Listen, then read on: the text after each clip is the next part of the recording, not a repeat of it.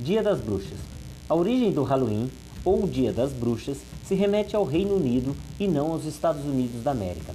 A princípio, a etimologia da palavra se remete à véspera dos mortos, em uma referência ao dia cristão de finados. Com o tempo, o dia foi incorporado à cultura norte-americana e ficou conhecido como Dia das Bruxas, ganhando as características atuais. Para mim, o Dia das Bruxas deveria ser visto como dia de encantamentos, de magias, de fantasias, sonhos e poções místicas. O Dia das Bruxas se remete às, às mulheres. Sei que algumas podem se sentirem ofendidas por tal associação, mas gostaria de dizer que devem sentir orgulho, júbilo, satisfação. Afinal, o que é ser bruxa?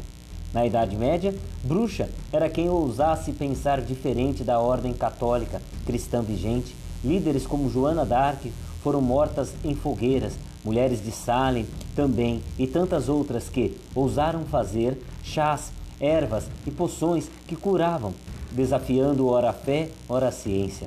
No reino da fantasia dos contos modernos, ser bruxa era sinônimo de maldade, de crueldade, do feio e não estético. Haja vista que as pobres mulheres eram idealizadas como velhas de chapéu com verrugas, risos assustadores e vassouras voadoras. Contudo, em meu prisma, as mulheres bruxas são seres encantados, inspiradores. A bruxa desperta a curiosidade, ousa criar coisas novas, faz poções no caldeirão, cozinha magia, voa sem ter asas, revive a poesia e prova com sua arte que o impossível é um possível não tentado.